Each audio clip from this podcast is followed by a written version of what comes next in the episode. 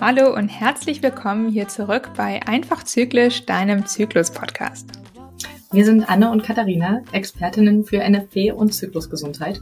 Und aus der heutigen Folge kannst du mitnehmen, was Zervixschleim genau ist und wie du ihn von anderen Körperflüssigkeiten unterscheiden kannst, ähm, was für Aufgaben der Zervixschleim eigentlich hat, also wie wichtig der für dich ist und wie du ihn für deine NFP-Aufzeichnungen gut beobachten kannst.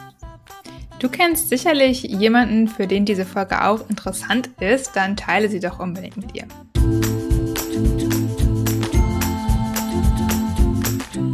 Liebe Katharina, ich freue mich, dass es schon wieder die nächste Zyklusfolge gibt ähm, von Einfach Zyklisch. Und heute ist das Thema Zervixschleim. Ähm, weißt du denn, in welcher Zyklusphase du bist? Und hast du heute schon Zervixschleim beobachtet? Ähm, ja, ich weiß tatsächlich ungefähr, in welcher Zyklusphase ich bin. Bei mir ist das Problem, dass ich ähm, ja gerade im Urlaub war und durch den ganzen Jetlag und die Zeitumstellung ist meine Temperatur bisher nicht so richtig auswertbar, weil ich auch oft zwischendurch nicht gemessen habe. Deswegen kann ich es nicht abschließend sagen. Aber vom Zervixschleimmuster her kann ich schon so ungefähr eine Aussage treffen. Ähm, ich hatte letzte Woche diesen spinnbaren Zervixschleim, diesen ähm, eher glasigen und habe jetzt eigentlich eher nichts mehr und wenn eher so ein bisschen weißlich dicklicheren sozusagen. Deswegen gehe ich davon aus, ich, wie gesagt, ich kann es jetzt nicht hundertprozentig bestätigen, dass ich aber eher in der Lutealphase bin. Und du? Ähm, genau umgekehrt. Ich ähm, bin jetzt gerade in der Follikelreifungsphase und heute früh habe ich dann tatsächlich auch zum ersten Mal S Plus ähm, gesehen. Von daher denke ich mal, bin ich kurz vor dem Eisprung und erwarte die erste Hörmessung morgen oder übermorgen. Ja, spannend. Aber ich glaube, das Gefühl, es passt, weil bisher waren wir immer genau entgegengesetzt. Wechseln uns ganz gut ab. Ähm, ja, genau. Und unser Thema ist jetzt heute auch der Zervixschleim. Und vielleicht hat die ein oder andere das Wort ja schon mal gehört. Ich muss sagen, ich habe das erste Mal diesen Begriff Zervixschleim eigentlich erst gehört, als ich mich mit NFP beschäftigt habe. Also da war ich schon so Mitte 20. Mm, davor habe ich das Ganze eher immer als Ausfluss betitelt. Ich weiß nicht, wie geht's dir? Ja, ich glaube auch in der Schule und äh, von Gynäkologinnen habe ich auch immer die Wörter Ausfluss gehört und so richtig ähm, das Wort Zervixschleim habe ich, glaube ich, erst gemerkt oder gehört, als ich mich mit dem ganzen Menstruationsthema mehr auseinandergesetzt habe. Ja. Genau. Ja. Ähm, am Ende ist es ja auch ein Ausfluss, aber eben ein positiver. Ähm, magst du uns vielleicht mal ein bisschen erzählen, was genau dieser Ausfluss über uns sagt, wann der kommt, ähm, wie ich den beobachten kann? Ja, gerne. Ich glaube, ich fange erstmal an mit, was ist das überhaupt? Weil ähm, genau, es ist eine Art von Ausfluss, also das, was wir meistens auch beobachten können. Es gibt noch ein paar andere Ausflussarten, da kommen wir aber vielleicht gleich auch nochmal drauf zu sprechen später, ähm, auch was der Unterschied vielleicht zum Zervixschleim ist. Mm, aber Zervixschleim an sich ist eben einfach eine Art von Ausfluss, die sich mit den Hormonen im Zyklus auch verändert. Ähm, deswegen können wir auch daran ungefähr sagen, wann wir uns eigentlich wo im Zyklus befinden. Das ist sehr charakteristisch, dass er sich eben verändert, also Konsistenz, Aussehen und auch, ich sag mal, Menge, die sichtbar ist zumindest, verändert sich. Ähm, und der Zervixschleim wird produziert im Gebärmutterhals. Ähm, in den sogenannten Krypten, das sind so kleine Drüsen, die sitzen da in diesem Gebärmutterhals und dort wird eben ähm, ja, der Zervixschleim produziert und der Gebärmutterhals, nochmal vielleicht zur Erinnerung, ist so ein bisschen das untere Ende der Gebärmutter, das in die Vagina ragt. Ähm, also da wird der Zervixschleim produziert. Ähm, ja, und er hat eigentlich ziemlich viele wichtige Aufgaben, ähm, die sich im Zyklus verändern, was eben auch der Grund ist, warum er selbst auch die Konsistenz verändert. Mhm. Ähm, ja, und auch vielleicht ein charakteristischer Zug vom Zervixschleim, der ist ähm, geruchslos, also der riecht, wenn leicht säuerlich vielleicht, aber sonst eigentlich ähm, gar nicht. Ähm, ja, fällt dir erstmal noch was ein? So ganz mhm. basic. Nee, alles andere verändert sich ja. genau. vielleicht, ich würde sonst einmal ganz kurz vielleicht sagen, was die Aufgaben von Zervixschleim sind und dann vielleicht kannst du danach dann einmal kurz sagen, wie er sich denn dann verändert, weil das hängt ja miteinander zusammen. Hm, denn der Zervixschleim hat ja eigentlich zwei relativ gegensätzliche Aufgabenpaare oder Aufgaben sozusagen Gebiete. Ähm, und zwar ist er einerseits eine Barriere, also so ein äh, ja Barriere, eine Blockade für Krankheitserreger, Spermien, Bakterien ähm, und bildet so eine Art Pfropf dann häufiger auch mal vor dem Muttermund und dichtet den so von innen nochmal zusätzlich ab, ähm, damit eben möglichst gar nichts in die Gebärmutter gelangen kann. Also so ja zählt tatsächlich als Teil des Immunsystems. Und ähm, auf der anderen Seite ist er aber auch Transportmittel für Spermien und Nahrung und äh, hilft den Spermien sozusagen auf dem Weg in die Gebärmutter und zur Eizelle. Und daran merkt man, glaube ich, schon so, okay, einerseits ist es Blockade, andererseits ist es irgendwie Transportmittel und Unterstützung für die Spermien und Nahrung und äh, sorgt dafür, dass die Spermien auch schön beweglich bleiben. da sieht man schon, das kann nicht zur gleichen Zeit äh, stattfinden, weil das ist ja sehr, sehr schwierig. Ähm, und genau deswegen verändert er sich halt im Zyklus. Und dazu kannst du jetzt ja vielleicht noch was sagen. Ja, sehr gerne. Also man kann grob sagen, dass in den unfruchtbaren Tagen, die wir haben, ähm, dieser, dieser Schutzmechanismus quasi das vorliegende Aufgabe, die vorwiegende Aufgabe vom Zervixschleim ist. Das heißt, da wird die Gebärmutter, der Gebärmutterhals ähm, verschlossen von ihm. Und in den fruchtbaren Tagen, beziehungsweise in den Tagen, wo wir immer näher zum Eisprung kommen, wo unser Östrogenlevel im Blut steigt, verändert sich der Zervixschleim, dass er immer flüssiger wird, dass es von der Menge mehr wird, dass wir ihn vielleicht zum ersten Mal oder einfach deutlich mehr mehr merken am Vaginaausgang, vielleicht ähm, auf dem Toilettenpapier, beim Abwischen oder manche Frauen beobachten es auch richtig, indem sie mit zwei Fingern den abnehmen. Ähm, und also einmal mehr, wird es mehr. Wir sehen ihn am Ausgang. Ähm, er wird eher so weißlich und umso näher wir dem Eisprung kommen, auch bis hin zu transparent, also durchsichtig, sieht dann aus wie ähm, rohes Eiweiß und ähm, manchmal auch so spinnbar. Spinnbar nennt sich, dass es sich so Fäden zieht und die Fäden reißen nicht ab, sondern die hängen dann so lange durch. Ähm, kann aber auch rötlich durchzogen sein. Das deutet dann auf eine Eisprungsblutung hin. Zu Blutungen haben wir ja auch schon eine Folge, die kannst du ja auch noch gerne anhören. Genau. Und nach dem Eisprung sinkt unser Östrogenlevel wieder und daraufhin, außerdem kommt Progesteron dazu und daraufhin verändert sich der Zervixschleim nochmal. Das heißt, ähm, er wird manchmal eher so klebrig, pappig mhm. merken wir vielleicht, äh, dass er wirklich wie Kleber ist und haften bleibt und äh, wie Gummi wieder zurückflutscht.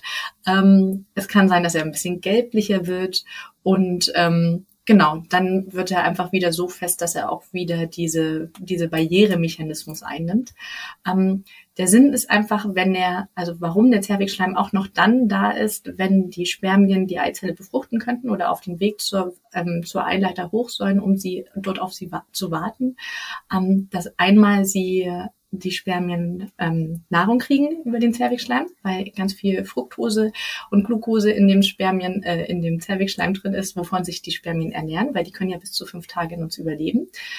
Und die Spermien können sich zwar selber fortbewegen, aber tatsächlich haben sie nicht so viel Kraft, um den kompletten Weg von der Vagina über die Gebärmutter bis hoch in die Eileiter zu schaffen.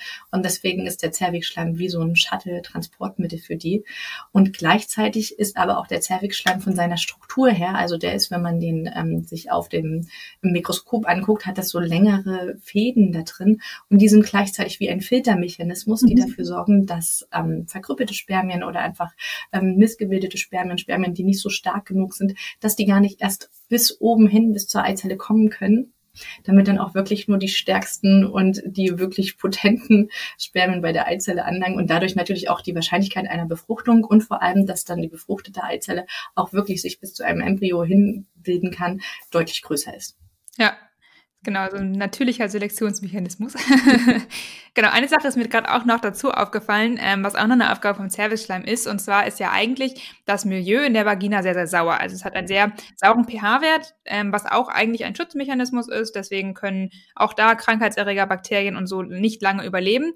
Aber eben auch für Spermien ist es eigentlich ein eher toxisches äh, Umfeld. Also auch da können sie eigentlich nur so zwei, drei Stunden ähm, überleben oder 30 Minuten bis zwei Stunden, glaube ich sogar nur.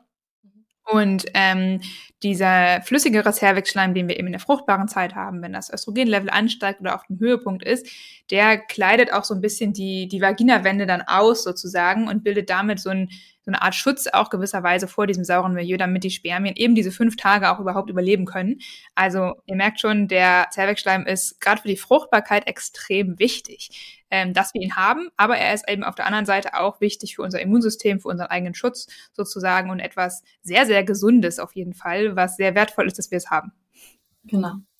Ähm, ich würde gerne mal noch eine persönliche Geschichte von einer mhm. Verwandten von mir ähm, teilen. Und zwar ist ähm, ich glaube, meine Cousine um zehn Ecken gefühlt, ähm, in die Pubertät gekommen und hat irgendwann ihrer Mama gesagt, dass sie Ausfluss hat. Und dann hieß es gleich, oh, sie hat sich bestimmt eine Pilzinfektion reingeholt und wurde dann gleich mit Antibiotika behandelt. Und als sie mir davon erzählt haben, habe ich dann mal ein bisschen gefragt, wie sah denn eigentlich dieser Ausfluss aus? Hat der gerochen? Hatte der eine bestimmte Farbe oder nicht? Und dann kam raus, dass es eigentlich der ganz normale Weißfluss mhm. war, sagt man dazu. Also das ist der erste Ausfluss, den, ähm, den ersten Zervixschleim, den Mädchen während der Pubertät erleben wenn es quasi zum ersten Mal um den allerersten Eisprung in ihrem Körper geht. Und dass das was ganz Gesundes und eigentlich einfach nur ein schönes Zeichen war, dass, sie, dass ihr Körper sich entwickelt. Und weil sie aber nicht wusste, dass es das gibt mhm. und die Mutter das leider auch nicht wusste, haben sie die gleich mit Antibiotika behandelt. Und ähm, das finde ich ist ein Wissen, was wirklich in die Welt raus sollte, dass das was völlig total normales, total natürliches ist und dass das eben einmal im Zyklus mindestens bei uns in der Unterhose landet. Ähm, und dass das nicht heißt, dass wir sofort eine Pilzinfektion haben. Mhm. Ja. Aber da sind wir ja eigentlich auch schon bei einem guten Thema, nämlich Abgrenzung zu anderen Ausflüssen oder ähm, zu anderen ähm, Körperflüssigkeiten. Willst du, hast du da ähm, ein paar Hinweise von uns, wie wir das gut unterscheiden können? Äh, ja, auf jeden Fall. Also ich glaube, einige habe ich vorhin ja auch schon gesagt, weil das sind eben die charakteristischen Eigenschaften des Zervixschleims. Also er verändert sich im Zyklus und er ist eben geruchslos. Und man spürt ihn eigentlich so auch nicht. Man fühlt vielleicht mal, dass es ausläuft, das kann durchaus mal vorkommen, aber es juckt jetzt normalerweise nicht extrem oder brennt oder fühlt sich irgendwie unangenehm an. Das heißt, sobald du Ausfluss beobachtest, der sich nicht so richtig verändert, der eher so ein bisschen schaumig vielleicht ist, ähm, der riecht unangenehm und oder du hast ein Jucken und ein Brennen irgendwie noch mit dabei begleitet, es fühlt sich unangenehm an, dann ist es eher auf jeden Fall ein Zeichen dafür, dass du eventuell eine Pilzinfektion oder auch eine ja. ähm, bakterielle Vaginose hast, also dass da einfach das Milieu in der in der ähm, ja, Vaginalflora umgekippt ist durch das eine oder andere sozusagen. Äh, das ist auch alles gar nichts Schlimmes, sind auch übrigens keine sexuell übertragbaren Krankheiten gleich unbedingt. Ähm, und genau, dann solltest du auf jeden Fall mal zu deiner Gynäkologin oder deinem Gynäkologen gehen, um da einmal einen Abstrich machen zu lassen. Ähm, und dann würdest du entsprechend dann, äh, genau, bei bakterieller Vaginose kriegt man, glaube ich, Antibiotikum und bei Pilzinfektion ja eigentlich nur so eine, so eine Creme sozusagen mhm. oder so ein Zäpfchen. Ähm, aber das sind so die Sachen, anhand derer man zumindest diesen eher krankhaften Ausfluss erkennen kann. Also schaumig, übler Geruch, Brennen, Jucken, vielleicht auch manchmal ein bisschen grünlicher eher oder gräulicher. Das sind auch noch so Farben, bei denen du vielleicht nochmal ähm, das abchecken lassen solltest. Genau, aber alle anderen Farben äh, und wenn es geruchslos ist und sich nicht unangenehm anfühlt, das ist alles vollkommen normal und in Ordnung. Genau, ja. Über das Aussehen haben wir ja jetzt schon ganz viel geredet, über das Gefühl noch gar nicht so. Und da, bei NFP beobachten wir ja aber nicht nur das Aussehen, sondern auch das Gefühl. Ähm, also Zervixschleim kann sich sowohl einfach nur feucht anfühlen und vielleicht sehen wir noch gar nichts, aber diese kleine geringe Menge würde auch schon reichen, damit Spermien überleben. Und in den Tagen, wo wirklich viel Östrogen in deinem Blut ist, wo du wirklich recht nahe deinem Eisprung bist, da siehst, äh, da fühlst du das dann auch ähm, mit hoher Wahrscheinlichkeit und es kann sich richtig nass anfühlen. Mhm. Auch das kann manchmal unangenehm sein, da kann man aber auch einmal eine Slip-Einlage oder so in den Tagen benutzen. Genau, das ist nochmal wichtig zu sagen. Und auch, glaube ich, grundsätzlich hatten wir jetzt ja schon mal so grob besprochen, wie sich der Zervixschleim ne, verändert. Also es gibt ja eigentlich so zwei Punkte, sag ich mal, so Turning Points gewisserweise, an denen er sich verändert. Einmal, wenn das Östrogenlevel anfängt zu steigen, also irgendwann nach, manch, bei manchen auch schon während der Menstruation, das muss man immer so ein bisschen beobachten, ähm, ist so der erste Umschwung sozusagen. Da wird es meistens hin zu mehr sichtbar, eher ein feuchtes Gefühl ähm, und ja, einfach eher sichtbarer Zervixschleim. Dann haben mhm. wir den Höhepunkt irgendwann und dann geht es wieder in die andere Richtung. Es wird weniger sichtbar, es fühlt sich weniger feucht, nass an, äh, wird wieder eher klebriger oder vielleicht auch gar nicht mehr sichtbar. Ähm, das sind so die beiden Punkte sozusagen, an denen es sich verschiebt. Manchmal gibt es auch mehr als diese zwei, wollte ich schon mal schon was dazu sagen. Also es ist nicht immer äh, ganz dieses perfekte, in Anführungsstrichen, ich habe einen, in dem geht es hoch und einen, da geht die Qualität wieder runter. Ja. Aber so ungefähr verändert er sich eben. Aber wie genau sich diese Veränderung dann darstellt, also ob ich überhaupt was sehe, ob ich spinnbaren Zervixschleim sehe, ob er bei mir immer nur weißlich ist, ähm, das ist super individuell. Genau, also das ist von Frau zu Frau verschieden. Das kann aber auch von Zyklus zu mhm. Zyklus verschieden sein. Also es kann sein, dass du sonst nie S Plus erlebst. S Plus sagt man zu diesen transparenten, spinnbaren, mit nassen Gefühl. Ähm, und dann doch mal einen Zyklus hast, wo du das erlebst. Oder auch andersrum, dass du normalerweise gewohnt bist, S Plus zu haben und dann auch mal ein, zwei Zyklen das gar nicht erlebst. Und das heißt nicht, dass du keinen Eisprung unbedingt hattest, sondern es kann einfach sein, dass es ähm, vielleicht auch beim Toilettengang weggeronnen ist und du hast es gar nicht mitgekriegt. Mhm. Das kann manchmal passieren. Es kann sein, dass einfach das Östrogenlevel in dem Moment nicht so hoch war, was auch immer. Also es kann ganz unterschiedliche Gründe haben. Genau, das ist nochmal wichtig zu sagen und das hast du eben schon mal kurz gesagt, aber ich würde es nochmal wiederholen, weil ich bekomme öfter mal die Frage, gerade von Kinderwunsch-Mädels, ähm, wie sie denn ihren Zervixschleim die Qualität verbessern können oder besseren Zellwechschleim bekommen können oder mehr Zellwechschleim, weil er eben wichtig für die Fruchtbarkeit ist. Da kann ich nochmal nur wiederholen, dass jede Art von Zellwechschleim, die irgendwie ein bisschen feuchtes Gefühl macht, die sichtbar ist oder die spinnbar ist, jede davon ist fruchtbar und das regelt der Körper schon. Also wenn ein Eisprung stattfindet, dann hast du auf jeden Fall auch fruchtbaren Zervixschleim, der ähm, ausreichend ist, um die Spermien zu transportieren und zu unterstützen auf ihrem Weg. Also da muss man jetzt nicht irgendwas machen, äh, wenn man jetzt nicht diesen spinnbaren, glasigen, eiweißartigen Zervixschleim bei sich beobachtet, heißt das nicht, dass man nicht schwanger werden kann. Und das heißt auch nicht, dass man den Zervixschleim in irgendeiner Weise beeinflussen müsste, ähm, um die Chancen zu erhöhen. Also das ist nochmal ja. wichtig an der Stelle zu wiederholen, glaube ich. Ja. Ja, in meiner NFB-Ausbildung haben sie mal so schön gesagt, nur das, was wir unten am Ausgang sehen, ist noch lange nicht das Geschehen, was man oben am Muttermund sehen ja. kann, weil da sind nun mal ein paar Zentimeter dazwischen der Vaginaschlauch und es kann sein, dass oben am Muttermund sehr, sehr viel Zervixschleim in einer ganz anderen Qualität ist. Ähm, und nur weil du das unten nicht beobachtest, heißt es das nicht, dass er nicht da ist. Genau, das ist nochmal wichtig zu sagen, glaube ich. Und dann haben wir jetzt ja super viel darüber gesprochen, was Zellwechsel eigentlich ist, was für Aufgaben er hat, wie er sich verändert. Jetzt haben wir ja schon mal gesagt, okay, man kann das beobachten. Was würdest du denn einer Frau oder einem Mädchen sagen, die jetzt sagt, okay, ich würde jetzt super gerne anfangen, das mal zu beobachten bei mir. Ähm, wie wie mache ich das eigentlich?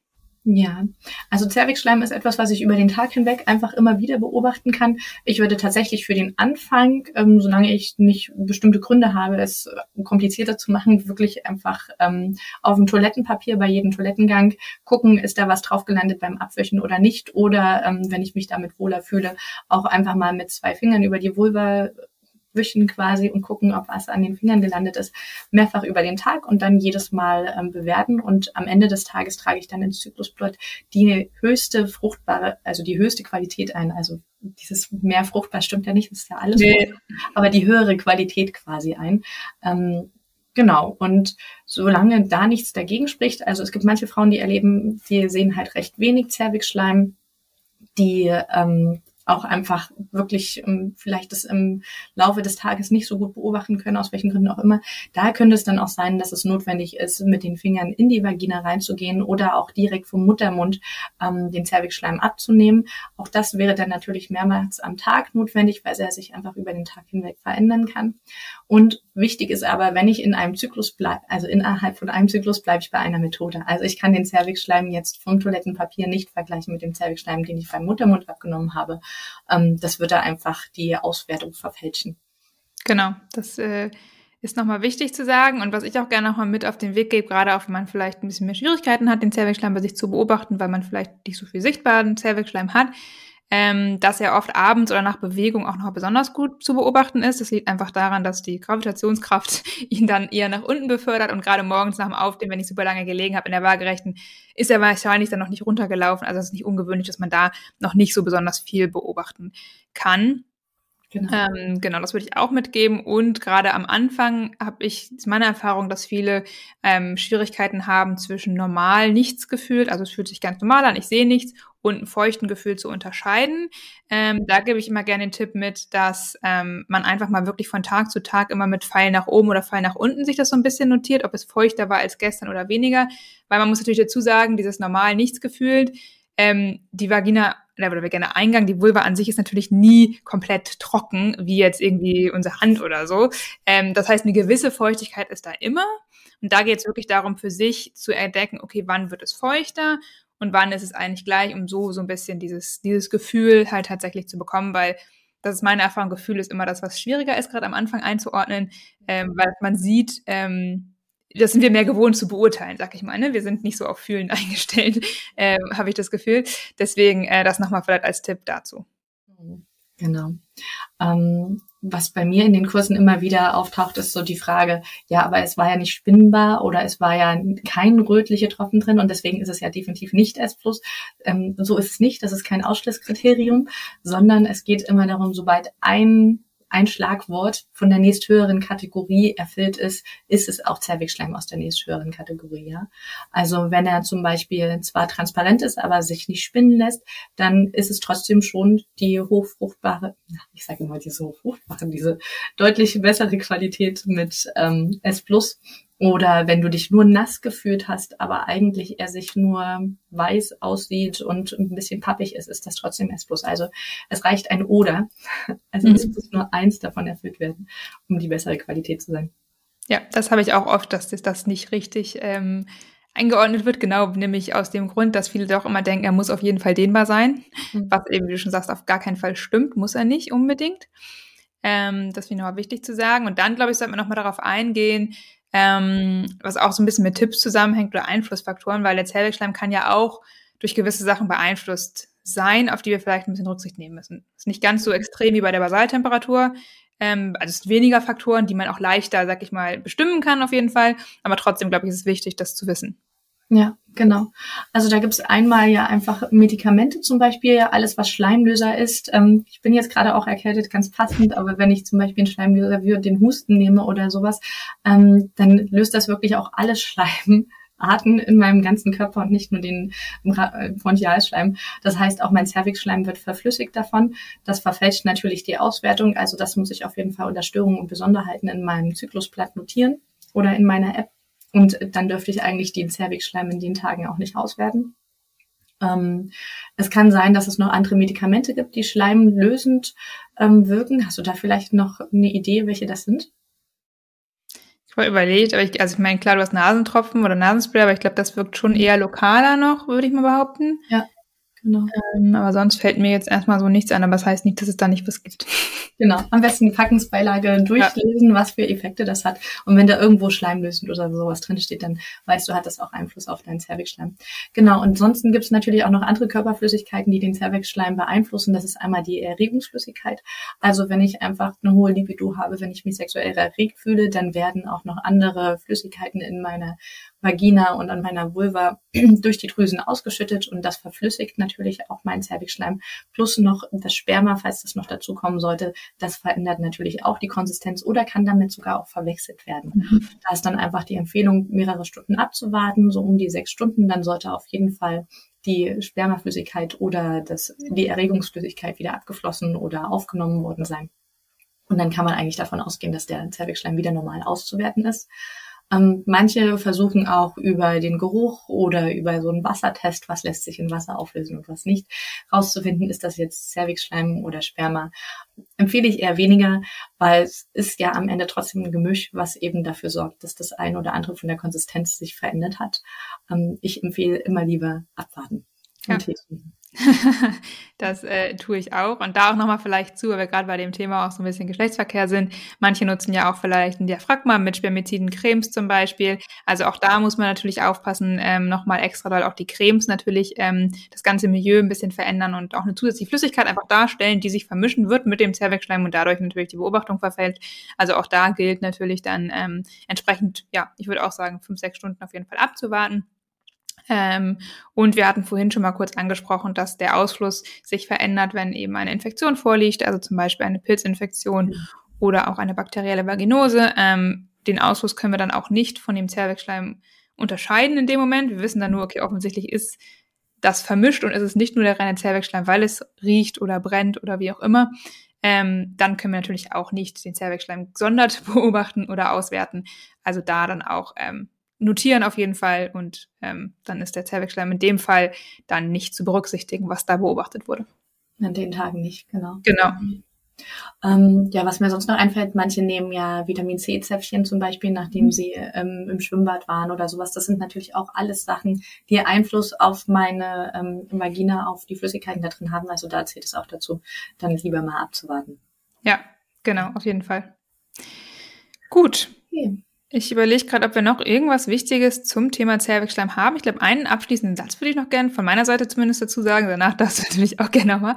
Ähm, und zwar erlebe ich, dass viele am Anfang ähm, ja recht unsicher sind, wie sie ihren Zervixschleim ähm, eintragen sollen, welche Kategorie das dann zugehört, ähm, dass es sich da, dass sie am Anfang sehr unsicher sind und das kann ich nur sagen, sei da bitte geduldig mit dir, wenn du jetzt anfängst. Also es ist total normal, dass man nicht beim ersten Zyklus, den man beobachtet, sofort immer weiß, was das jetzt bedeutet und welcher Kategorie das angehört, weil gerade beim Zervixschleim es so wichtig ist, eigene Erfahrungswerte zu sammeln, weil es eben so individuell ist.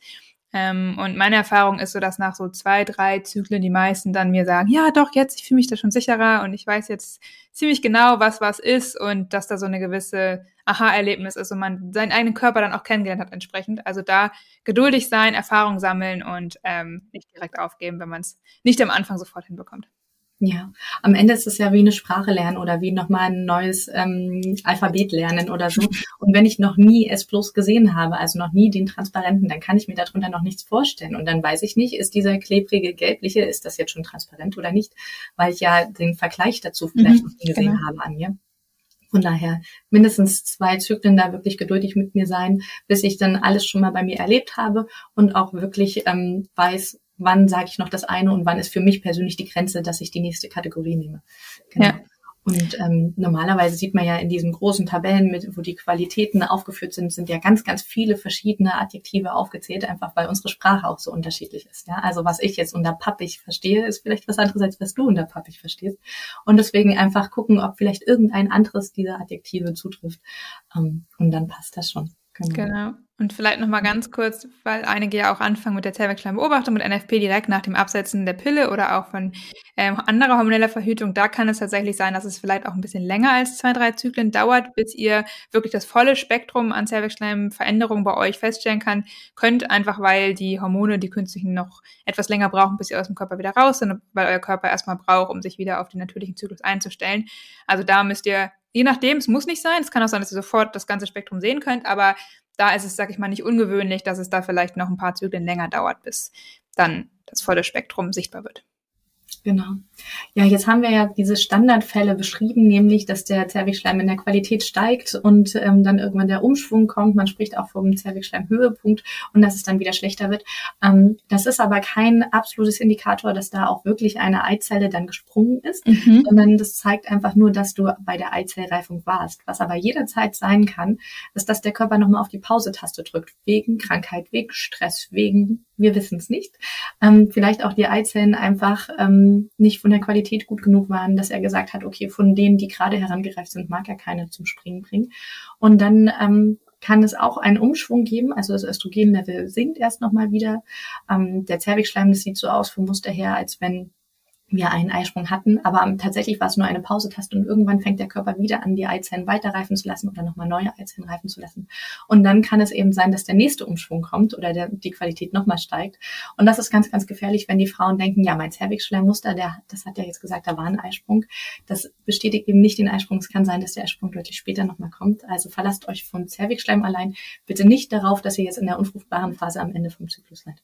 Ja, das ist sehr, sehr wichtig zu sagen. Und vielleicht eine Besonderheit, die auch bei einigen vorkommt, die manche auch verwirrt, auch wenn sie sogar die Basaltemperatur nebenbei auswerten. Es kann manchmal passieren, dass kurz vor der Menstruation ähm, nochmal wieder eher so dehnbarer Zervixschleim auftritt. Auch das ist nicht ungewöhnlich. Das heißt nicht, dass da ein zweiter Eisprung stattfindet, wenn ihr schon einen bestätigt habt sozusagen. Ähm, das liegt einfach daran, dass die Hormonlevel eben vor der Menstruation wieder absinken und es dann passieren kann, dass Östrogen wieder ja das dominierende Hormon ist sozusagen und dass dann nochmal diese eher dehnbare, flüssigere Zervixschleim sichtbar wird. Also das ist nicht, nicht ungewöhnlich, da ist alles richtig mit euch, weil falls ihr das bei euch beobachtet, ähm, das nur nochmal als Hinweis ähm, dazu. Genau. Und das ist ja auch logisch, dieser Pfropf, von dem wir gesprochen haben vor dem Muttermund, der muss ja auch weg, damit die Menstruation raus kann. Also dieser Zervixschleim muss sich ja auch erst nochmal verflüssigen, damit er abfließen kann, damit danach die Menstruation dahinterher kommen kann. Mhm. Genau. Okay. Ähm, ja, es gibt ja Frauen, die das Gefühl haben, dass sie ständig Slip-Einlagen tragen müssen, ähm, weil sie sonst ja nicht hygienisch genug sind. Wie stehst du denn zum Thema Slip-Einlagen jeden Tag? Im Zyklus? ähm, also ich persönlich trage keine, kann ich das schon mal sagen. Ähm, einfach weil das Problem mit den Slip-Einlagen, gerade mit herkömmlichen eher so, ich sag mal, Plastik-Slip-Einlagen, die man so im, ja, äh, in der Drogerie kaufen kann, meistens ähm, die sorgen dafür, dass eigentlich zu viel Feuchtigkeit im Höschen bleibt, dass es nicht genug atmungsaktiv ist und gerade dann können tatsächlich eher Pilzinfektionen entstehen. Ähm, und es ist einfach ja für die ganze Vaginalflora nicht besonders gesund, muss man ganz ehrlich sagen. Deswegen würde ich davon eher abraten, ähm, persönlich jetzt. Und man kann natürlich, das hast du vorhin schon erwähnt, wenn man wirklich in den sehr nassen Tage sozusagen das Gefühl hat, man ist es einem zu nass, dann kann man sehr gerne natürlich mal eine Slip-Einlage tragen oder auch, es gibt ja mittlerweile auch ähm, nicht nur Periodenunterwäsche, sondern auch so ähm, Periodenslips oder so, Unterwäsche mit eingenähten Slip-Einlagen, ich weiß nicht, wie man es nennen soll. äh, das sind dann relativ dünne, also oft auch irgendwie Tangas oder so, die dann so eine dünne Schicht an, an Slip-Einlage quasi eingenäht haben, wie bei Periodenunterwäsche eben. ähm, die dann diese Feuchtigkeit aufsaugen können. Oder man kann auch äh, waschbare Binden, also eher Baumwollbinden nehmen, was eben immer grundsätzlich sowieso für die Intimhygiene und die Vaginalflora einfach besser ist. Also deswegen ich ähm, würde eher davon abraten. Wie siehst du das denn? Genau. Also ich habe tatsächlich früher auch immer gedacht, einfach als Mädchen, weil die standen halt im Schrank und ich dachte, okay, das steht äh, für nicht während der Menstruation, muss ich es halt an allen Tagen nehmen. Okay. An anderen Tagen habe ich also ständig benutzt und habe mich gewundert, wozu eigentlich. Ähm, inzwischen weiß ich auch, es ist total unnötig, außer eben an den Tagen, also bei mir ist S plus manchmal wirklich sehr, sehr viel und dann habe ich eben ein, zwei Tage im Zyklus, wo ich auch mal ähm, eine Stoffbinde tatsächlich so hauchdünne benutze dafür. Mhm. Und ansonsten, wie du schon sagst, die Feuchtigkeit wird einfach eingeschlossen. Das ist kein gutes Milieu. Das sorgt eher dafür, dass die Pilze etc. sich gut vermehren können. Also solange ihr eigentlich einmal am Tag die Unterhose wechselt, müsst ihr da keine Sorgen vor irgendwas haben. Der Cervix-Schleim tut euch nichts, der ist nicht gefährlich. und ansonsten gibt es ja immer noch ähm, diese Slip-Einlagen auch ohne Plastikfolie unten dran. Das wäre, also wenn ihr genau, Wegwerf-Slip-Einlagen ähm, benutzen wollt, dann bitte die, weil das sind definitiv die bessere Variante für die Flora und Fauna. Ja, ja. Mhm. genau, das sind dann meistens auch so Baumwolleinlagen, also Baumwolle da meistens drauf, ja, auf jeden Fall. Und vor allem bitte nicht irgendwie parfümierte Binden und Slip-Einlagen unbedingt benutzen, weil das ist auch ähm, eher kontraproduktiv für ähm, die Gesundheit der vaginalen Flora und das Gleichgewicht da an der Haut einfach. Genau. Jetzt hatte ich in einem Schulworkshop mal, dass mich ein Mädchen gefragt hat, ob sie dann nicht lieber einen Tampon tragen sollte, wenn sie den Ausfluss hat. Und äh, da war ich ehrlich gesagt ein bisschen erschrocken, dass man mhm. überhaupt auf die Idee kommen kann. Ähm, davon möchte ich auch total abraten, weil einfach ein Tampon dafür da ist, wirklich eine große Menge Flüssigkeit aufzusaugen und so viel Zervixschleim ist es dann doch nicht, selbst wenn es vielleicht viel aussieht in der Unterhose oder auf dem Toilettenpapier. Es ist nicht genug, um einen ganzen Tampon zu füllen. Und das würde wieder die Vaginaschleimhaut so sehr austrocknen und dadurch auch dieses saure Schutzmilieu an der Vaginawand ähm, wegmachen, wodurch du wieder anfälliger bist dann für Pilz- oder Bakterieninfektionen. Ja, das kann ich so unterschreiben. super. Ähm, ich glaube, ich habe zum Thema Zervixschleim nichts mehr. Du noch? Nee, ich habe auch gerade überlegt. Ich glaube, ähm, wir haben alles Wichtige gesagt, auf jeden Fall. Hm, genau. Hm. Gibt es Gründe, warum ich nicht den Zervixschleim beobachten kann? Also warum ich lieber den Muttermund als Alternative nehmen sollte? Ähm, ja, schon. Ähm, Gerade natürlich, wenn ich zum Beispiel eine Person bin, die nicht sonderlich viel Zervixschleim bei sich beobachten kann und es mir schwerfällt, überhaupt diese Veränderung, diese Umschwünge, die wir jetzt ähm, beschrieben haben, ähm, wenn ich die nicht sehen kann bei mir oder Schwierigkeiten habe, die auszuwerten, dann kann es sinnvoll sein, eher den, den Muttermund zu beobachten, also den zu ertasten, auch wirklich richtig, weil der verändert sich nämlich ähm, auch genau wie ähnlich wie der Zervixschleim eigentlich im Zyklus ähm, ist entweder hart und fest, sozusagen, so ein bisschen wie die Nasenspitze. Das hatten wir, glaube ich, auch in einer anderen Folge schon mal besprochen. Und ähm, in diesen fruchtbaren Phasen, wenn der Zervixschleim eben eher feucht, flüssig, dehnbar ist, dann ist der Muttermund eben eher so weich wie Ohrläppchen oder Lippe. Ich glaube, das ist ähnlich weich äh, und geöffnet sozusagen. Also daran kann ich das dann ähm, auch erkennen, sozusagen, wo ich mich ungefähr im Zyklus befinde. Und der Mechanismus ist eben der gleiche mit dem Zervixschleim. Ne? An nicht fruchtbaren Tagen ist der Muttermund geschlossen, damit nichts in die Gebärmutter kommen kann als Schutzmechanismus. Und in der fruchtbaren Zeit, wenn eben für die Fortpflanzung Spermien ermöglicht werden soll, in die Gebärmutter zu kommen, dann ist der Muttermund eben geöffnet. Genau. Ich würde auch sagen, Muttermund ist eine Alternative, eben wenn ich relativ wenig Zervixschleim habe oder diesen Umschwung nicht gut beobachten kann. Oder es gibt ja auch Menschen, die einfach regelmäßig Medikamente einnehmen müssen, die mhm. einfach eine Zervixschleimbeobachtung auf lange Dauer nicht, nicht möglich machen oder nur selten dann der Zyklus auswertbar ist. Ähm, und ansonsten finde ich es für mich persönlich Zervixschleim aber eine deutlich ähm, einfachere Variante, einfach weil ich eh täglich mehrfach auf Toilette gehe und ja. ist das quasi automatisch mit dabei. Ja, das auf jeden Fall. Ähm, ja, ich glaube auch, dass. Vielleicht noch zum Muttermund. Ich hatte mal die Frage, also auch, weil wir vorhin gesagt haben, man könnte auch in die Vagina fassen, um den Zervixschleim da abzunehmen sozusagen. Ähm, da wurde ich mal gefragt, was man denn mit der Hygiene machen soll, also mit den Händen sozusagen. Und da meinte ich, es reicht völlig aus, wenn man die Hände vorher mit Seife einmal ordentlich ganz normal wäscht. Also bitte nicht unbedingt vorher Hände desinfizieren oder irgendwelche Desinfektionsmittel mit in die Vagina nehmen. Auch das ist ähm, für die Flora da nicht besonders gut. Also einfache gutes Händewaschen, abtrocknen ordentlich, damit auch möglichst nicht Seifenreste mit reinkommen. Ja. Ähm, reicht vollkommen aus. Ähm, das ist in Ordnung. okay, ich sehe schon, ich glaube, wir machen zum Thema Muttermund nochmal eine extra Folge. Wahrscheinlich schon, ja. Das ist, keine, keine so schlechte Idee. Okay. Gut. Was konntest du dir jetzt aus der heutigen Folge mitnehmen? Zervixschleim ist eine Art von Ausfluss, der im Zyklus aber seine Konsistenz ändert und geruchslos ist. An den nicht fruchtbaren Tagen im Zyklus ist er eine Schutzbarriere und Teil deines Immunsystems und an den fruchtbaren Tagen ist er Transportmittel und Nahrung für die Spermien. Diese Veränderung des Zervixschleims, die kannst du beobachten und dadurch ungefähr deine Zyklusphase ablesen. Wichtig ist aber, dass du nur die Zervixschleimbeobachtung bitte nicht zur Verhütung benutzt. Wir helfen dir, deinen Zyklus zu verstehen.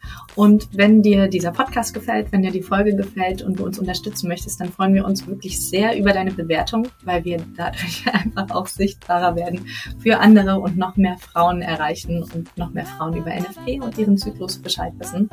Ähm, und sei auf jeden Fall auch nächste Woche wieder dabei, wenn es heißt einfach zyklisch und da sprechen wir über Verhütungsmethoden in der fruchtbaren Zeit. In der Zwischenzeit findest du uns natürlich wie immer auf YouTube, Instagram, unseren Webseiten und alle Links dazu findest du auch wie immer in den Show Notes. Bis zum nächsten Mal.